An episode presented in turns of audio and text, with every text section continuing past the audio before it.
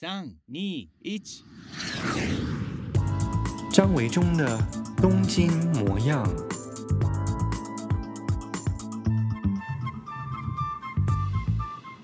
Hello，大家好，我是张维中，欢迎再次来到我的 Podcast 节目《东京模样》。最近我在我的 Podcast，就是 Apple 的 iPhone 里头的那个 Podcast 的 App 上面啊，嗯、因为它可以留言嘛，所以呢，就看到了两则令我觉得还蛮开心的留言。首先呢，呃，是一个呃即将升高一的学生的留言哦，也就是他还是国中生。他说呢，嗯、他觉得我的 Podcast 真的很赞，那他也有去过几次日本。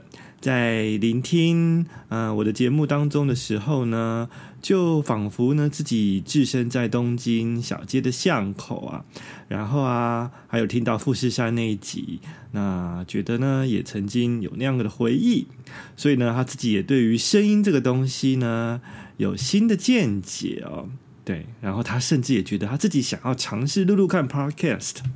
对这个留言留言，我觉得嗯很有意思哦。首先第一点是，哎，我居然现在还有国中的读者或者是听众哦，已经其实很久没有年纪这么小的、呃、朋友啊留言给我，因为嗯我刚出书的时候，我自己也是。大一生哦，所以那个时候啊，其实还蛮多读者是国高中生的。然后那个年代，我写的一些短篇小说的故事，其实也很多是关于高中校园或者是大学校园哦。所以那个年代啊，我刚刚开始出书的时候，其实还蛮多国高中生的读者。那渐渐呢，随着我自己的年龄增长，让我的读者朋友或者是看我书的朋友啊，嗯，年龄也跟着我一起长大。嗯、还有我所写的东西呢，其实当然也就比较没有国中生跟高中生校园的感觉，是比较属于嗯稍微所谓现在的大人味的这样的内容哦。那当然就是读者比较少会碰到有高中生或国中生留言，因此呢，嗯、呃，这个 Podcast 上面的留言呢，居然可以看到有一个即将升高一的学生的留言，让我觉得倍感安慰。谢谢你的留言哦。对，也希望，我想听 Podcast 的朋友啊，大概跟原来上我 Facebook 的网友或者是看我书的读者的这个族群应该是不太一样哦，所以可以希望借着 Podcast 的节目当中啊，有越来越多各种不同年龄层的朋友一起加入，嗯，分享我的生活。那另外一则留言呢，是标题是回忆满满的东京。那他写到啊，他说在东京留学之后呢，认识了老婆，也遇过遇到三一地震，已经过了十年了，好快啊！他谢谢我的分享。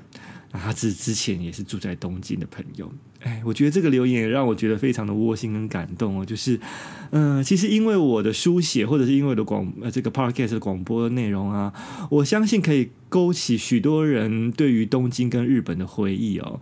其中一部分的人就是他曾经也在东京留学过，或者是在日本工作过的朋友啊，现在可能离开了日本了，所以呢，听到我的呃节目的内容，就回想起了过去他在东京或者是日本生活的点点滴滴哦。那像这样子的读者也回馈跟我分享，因为他在东京的留学啊，认识了他的老婆。嗯，哇，这个真的是命运的邂逅诶，我觉得，嗯，这种故事真的是非常的激励人心跟正面向上。总而言之呢，很开心我自己个人生活的分享也可以。啊、激起每一个人在自己生命当中、生活当中不同的回忆。如果你在听完任何一集我的 Pocket 节目内容啊，也想要分享你的一些感觉的话，欢迎到这个 Apple 的 Podcast 的 App 里头可以留言给我。那或者如果不是听，不是用这个 iPhone 的 Podcast 的 Apps 的话呢，也可以到我的 IG 或者是 Facebook 上面啊，私讯也好，或者是呃每一集的这个 Podcast 的公告的下面留言给我哦。今天的节目呢，要进行我们会客室的小单元。那今天呢，嗯、邀请到的来宾，我觉得嗯，非常的特别。首先，他的特别之处啊，在于他的职业背景啊，对我来说一直是一个嗯，蛮梦幻，或者是一个不是属于我的领域，很想要知道到底他是怎么样运作呢？或者是怎么会嗯、跨入这个行业去做这样的事情哦。在说出他的名字以前啊，我相信只要看到他的这个外号啊，这两个字的一些嗯，台湾的媒体朋友，特别是应该是说跟日本的一些艺术季啊，哦，你看现在常常每一年或者是每两三年就会日本有一些很大型的有名的这些艺术季哦。那有在关心这个艺术季的朋友、媒体朋友啊，常常嗯、呃、会去来采访哦，采访这个艺术季的内容啊，或者是索取一些相关的资料，常常可能都会透过这一号人物哦，就是今天会客室的朋友来宾哦。好，那我们就来介绍他的名字，叫做小薰。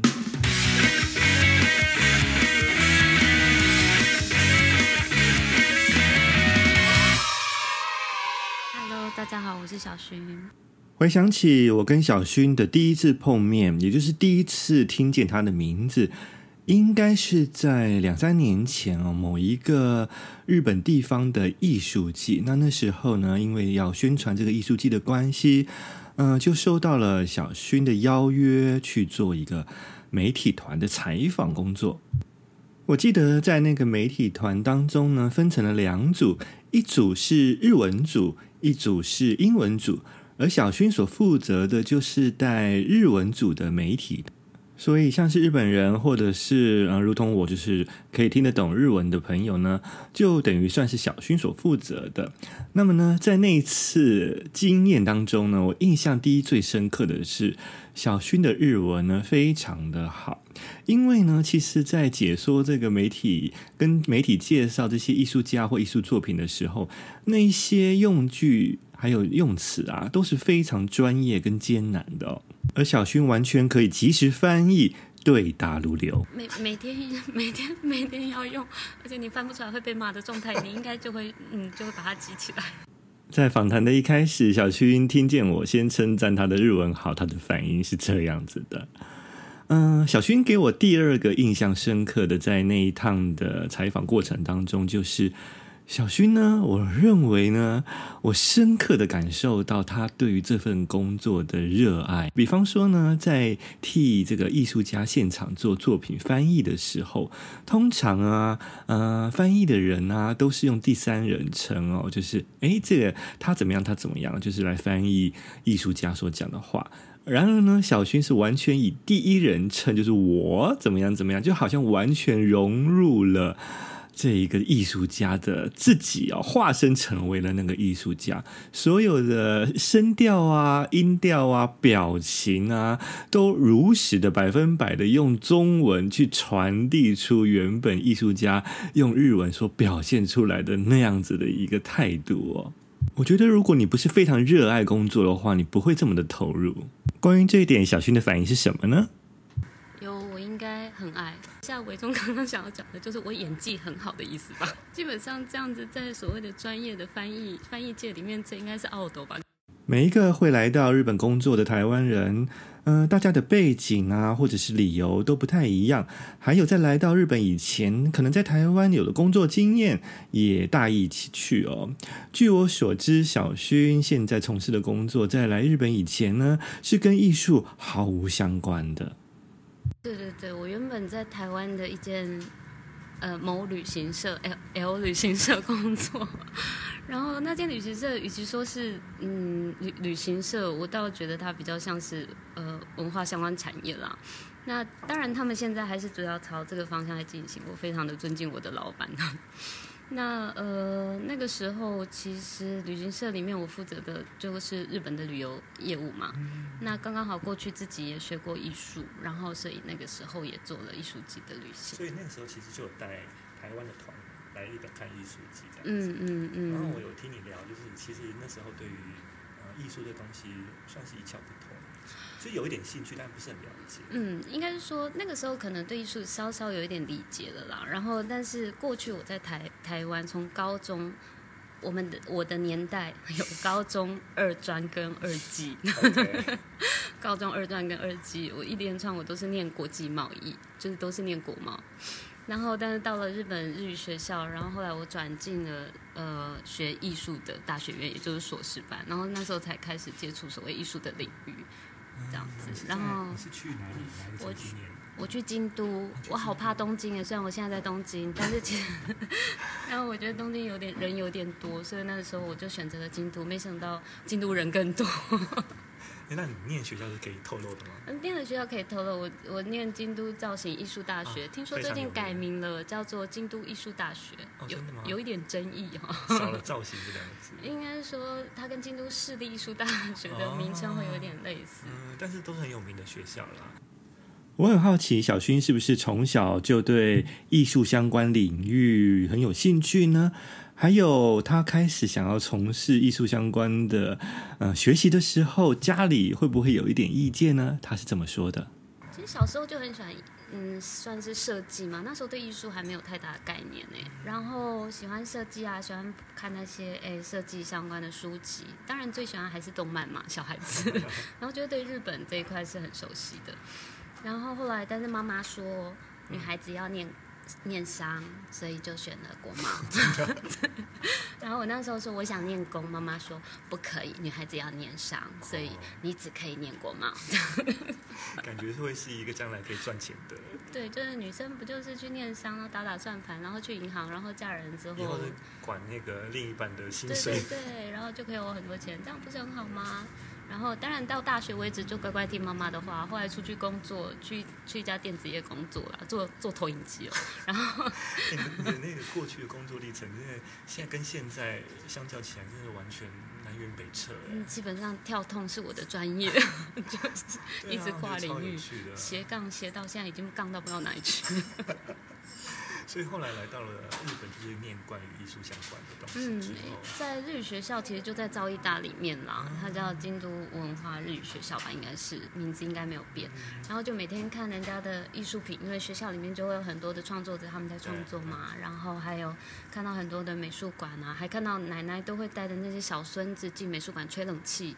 呃，我是说他们会去看作品，但是他们至少是，当然他们目 对京都很热，但或许这是其中一个目的。可是那时候我看到这个画面，我很惊讶，是其实，在台湾你很少会看到这样的画面的。不会，就是说一般人日常生活当中，好像跟美术馆、博物馆是隔对对对，尤其是如果说一般平民去美术馆，尤其是带着小小孩，好像格格不入，那种不是我们能够进去的地方。但是我在日本觉得。好像没有这样子的问题，即便是天气热，阿姨或者是婆婆想要带小孙子进美术馆吹吹冷气，他们也觉得很自在。我觉得这所谓的自在，是我在京都发现一个很很应该说让我自己吓了一跳的事情。小薰现在所工作的地方，除了他现在主要的工作是介绍艺术季。啊，跟媒体做宣传之外呢，事实上还有一部分的工作是艺廊哦，也就是艺术家经济的部分，还有销售作品的部分。关于艺廊经济的工作，我想应该不是一般人会接触到的领域。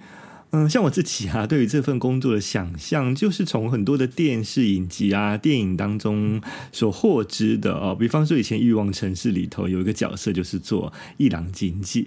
然后呢，在这些故事当中，总是会有很多光鲜亮丽啊，很多名媛啊、有名人啊，呃，一些社交场合。关于这些，小薰是这样说的：名媛交流场合哦，这样艺术嘛，艺术是。大家都以为在伊朗工作会是一个好像每天就光鲜亮丽啊，啊，然后或者是手里的钱数不完，或者是一直在接别人的信用卡就一一一路刷。但我的印象是很辛苦，就是那个嗯，在那个艺术品要展示之前，我们要去把艺术品设置进去，或者是在跟艺术家沟通的这一段过程很辛苦。然后，但是老实讲。我们公司的画廊的画廊的业务其实并不是我主要的业务内容之一，所以我大部分都是辅助或协助的这一块这样子。然后我的工作内容还是主要落在艺术季相关这样。在我看来，其实艺术季它的参加者的族群慢慢的在改变。嗯，先拉回来，为什么我会想要做这份工作？是因为我很喜欢艺术嘛，然后自己过去也创作，然后那当然现在虽然没有在创作，但是仍然非常喜欢艺术的这份职业，所以非常喜欢艺术艺术品。然后，但是又希望能够跟大家拉近距离，所以我希望能够站在中间为大家做一个媒介嘛，嗯。然后，所以才开始做了跟艺术有关的，包含旅游啦，或者现在的艺术季。那艺术季刚开始来的人，很可能真的就是喜欢艺术的，诶，给就是放，就是艺术粉丝们。例如，例如喜欢草间弥生哦，草间弥生啦，或者是蔡国强啦，这些很有名的艺术家。然后他们会为了他们来看这艺术品。但其实艺术季存在的意义。或许应该很多人都知道，其实为了振兴地方经济嘛，讲明了一点的话，然后希望我带更多人进到这个地方，所以我们用艺术作为一个指标嘛，或者是我常常说它像是一个灯塔，把大家引导到这里。但实际上希望让大家看到的是这个地方的风景。然后当然艺术品对我们来讲也很重要，所以我们也会请艺术家，他们能够按照各个地方的特色去创作出只属于这个地方的艺术品。所以其实。刚开始会是这些艺术粉丝们，但是渐渐的开始很粉，就是死粉。我所谓的艺术季中毒者，他会渐渐带着中毒者的朋友们一起来玩。是是。那些朋友们来了之后，会觉得哇，大自然好棒，然后空气好清新，然后跟你出去玩好开心，然后吃的这些饭好好吃。然后这是属于这个阶层。没关系，我哪一个阶层都是其实。然后所以。而且在这个艺术品前面照相好漂亮，这样子，然后上传，对对对，上传 IG 非常的好，在日文叫做 Instagram，就是中文会叫什么？就是嗯，叫什么？就是反正就网红，对对，网红照、网美照这样子。然后从已经到就是艺术季的中毒者带着他的朋友来，那那些朋友可能觉得这个地方也很棒啊，吃的东西也很好，也很大自然，然后呃风景很好的时候，他们又会再带他们的朋友或者是他们的家人来。老鼠，艺术老鼠，对对，那老鼠也 是呃好的一种那个循环，所以我觉得艺术季他们来的族群越来越不一样，应该是说，嗯，当然原本会来的人还是会来，然后但是一直不断的在增加或者是在改变，然后另外一个比较有趣的就是志工，志工，志工族群也一直都在喜欢啊，本来就是喜欢艺术，然后喜欢参加艺术节的朋友，嗯，然后来当志工，对，来帮忙。对对对，我还记得当初我辞掉了呃旅行社的工作的时候，是因为我想要更了解艺术节在干嘛。然后因为被很多人问，我自己都答不出来，我觉得非常的不好意思，很抱歉。然后所以我就去参加了志工的工作。然后例如做了一个月志工之后，我还是每天例如都在。我相信很多人参与过志工，你就是每天都在打扫空屋、丢垃圾。呃，搬泥土，就是做一些很琐碎的基层的事情。就在艺术季的准备工作，其实就真的是这些非常繁琐的事情。当时我参加志工的时候，其实大部分都是日本人呢，就是对啊，因为外国人对那个那个时候，整个宿舍里面就只有我跟另外一个中国人是外国志工。对。但是我记得三年前某大艺术剧的志工，百分之八十五都是外国人。然后里面占台湾人大概 就过半，已经越来越多了。对，然后当地的日本人因为外国人参加的太多，反而不敢来当志工，就会觉得好可怕。日本会觉得外国人太多，他们对对对，然后所以其实自工参与的改变，这也是我觉得还蛮蛮好玩，就蛮有趣的一个现象。在问到小薰关于现在面对新冠肺炎的疫情啊，很多的艺术季都无法举办、取消或者是延期。那对于小薰或者是在小薰任职的公司来说，嗯，有什么样的变通方式，或者是在明年不知道疫情会不会好转的未来当中，有没有一些新的拓展艺术季的可能性的形式呢？小军是怎么回答的？嗯相信有很多台湾朋友喜欢艺术季，但如果真的没办法来，或者是还是有一些担心的话，或许我们可以尝试所谓的 online 制啊，就是线上旅行的形态。那可是因为我自己也都还没有试过，然后我觉得线上旅行的形态说不定可以让在下一次大家还能来之前，然后让大家能够对对对满足一下，而且 听说台湾现在可以搭飞机在台湾上空 转转一圈嘛，就很类似这种概念，满足一下我们，例如可以拿到票啦，买得到商品啦，然后但是我们用影像的方式，然后带大家走。因为其实这也是我刚刚想问，就是说在这段时间之内，嗯、大家没办法来看艺术季啊，嗯、然后本来是预定要来的，但取消了，嗯、所以也许像小薰在做这个工作。或小薰的公司是在从事这方面，也许是可以提供一个像你刚刚讲的不一样的方式。我觉得这种时代啊，对啊，对啊，有没有可能是透过网络的方式去满足大家？嗯、其实现在日本 online 治疗很多，也就是线上旅行还蛮多的。但是我发现，在台湾好像线上旅行其实还并不是那么、那个、比较比较没有习惯。那是因为你们台湾可以自由移动。可是我一直有点好奇，日本的这种 online 治疗，嗯。座谈会我可以理解，嗯嗯嗯，就 online 的座谈会，但是这种 online 字啊，在日本目前算是状况好吗？其实我我必须要说，online 治疗本来它就是一种暂时性的对策。对我所谓暂时性的对策，是指以策略面来看哦。当然，你还是要实际上客人来，我订了房，以旅行社的角度来看，订了房我才会有手续费，然后我们才会有团费可以有收入，也才可以促进地方对对对，实际上消费的这件事情嘛，有客人，然后所以团费才会高嘛。对对。然后，但是变成 online 的时候，它变成第一个，它团费就会拉低，而且因为你不需要巴士。所以相对的，它成本就应该低，所以它的售价就应该要低。然后所以他们，但是他们依然要用很多的人力去做这件事情的时候，他们就有点像是在办活动。嗯，他必须要让大家保持热度，然后才能够下一次再来。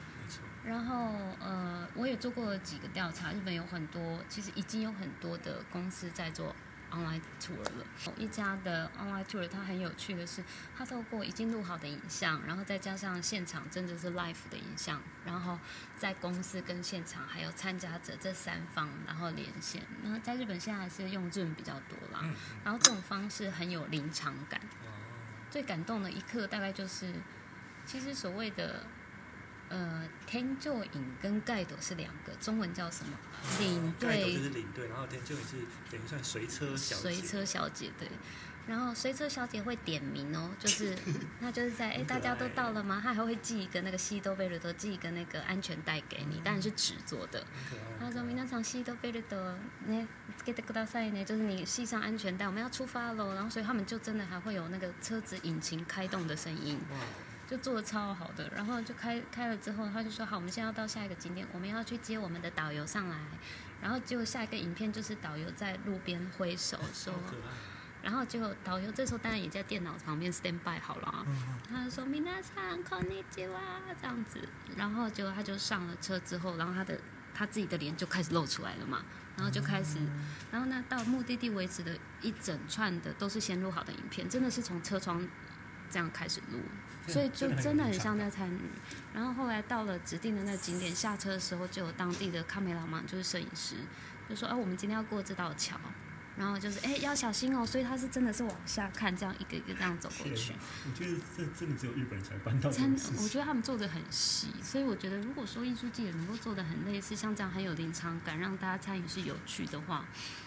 虽然是一个过渡期，但至少对对对是一个维持热度，维持一个话题。嗯嗯。然后据我所知，大概那些旅行社做这个也也不是赚钱啊。然后他们要寄，而且他们会事前寄礼品给你嘛，就就像你已经去玩了买东西是一样的。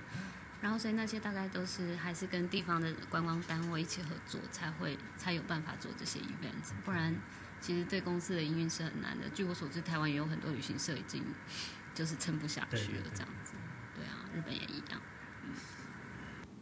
来到日本已经很多年的小薰，最初呃求学的时候是在京都居住，后来呢工作的关系来到了关东。那目前呢公司是在东京，不过居住的地方是在横滨市。嗯，对小薰来说啊，其实他搬到了东京跟横滨已经很多年了。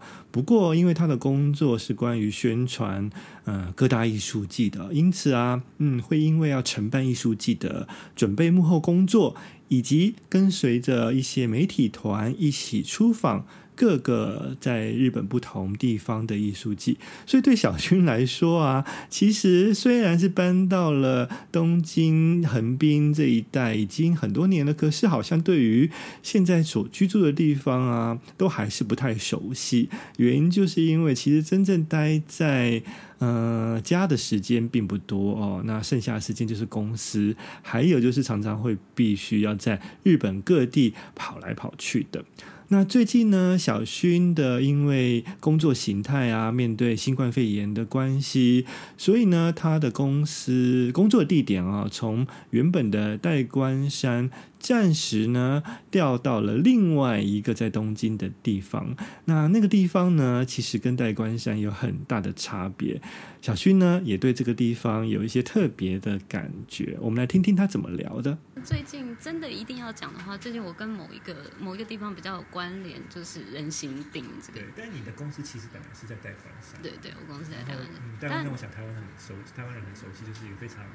非常下来，非常潮流的一个地方，高级地段，但跟人行町是一个相反的。嗯，人行町就是一个老街。嗯，完全反差很大。虽然我才刚到人行町，其实也很不熟人行町。嗯，然后，但是光是走过去看到很好吃的可乐饼啦，然后人形烧，然后什么还有很多，我甚至看到。很老旧的雨伞店，到底为什么会有雨伞店这种东西哦？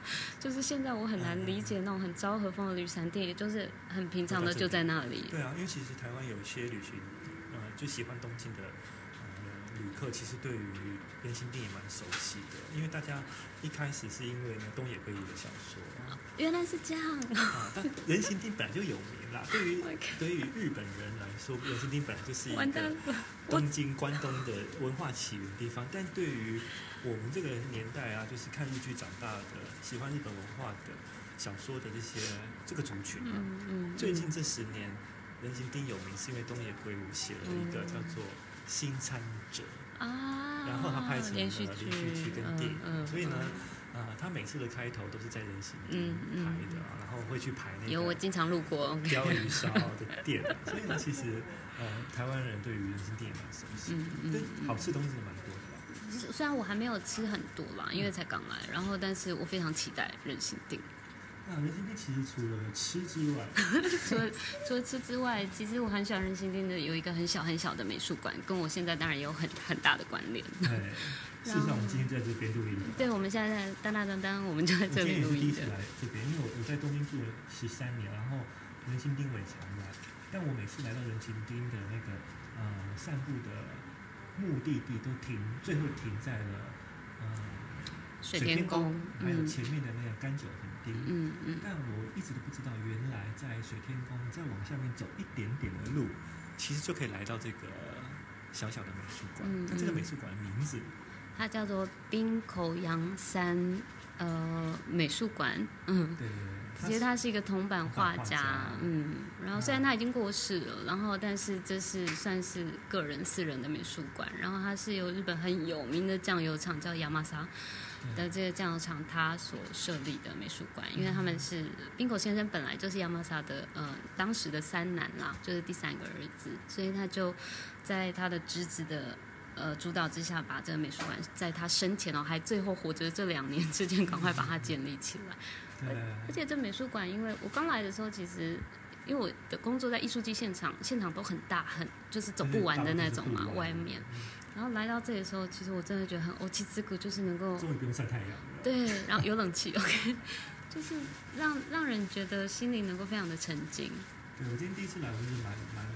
惊喜跟压力，居然人行町有这样的一个安静地方，而且呢，除了这个冰口洋三本人的作品之外，最重要的也不能说最重要，你看马上显露出那个吃客的心态啊，就是也有一个不容忽视的地方，就是呢，它有一个附近小小的咖啡馆。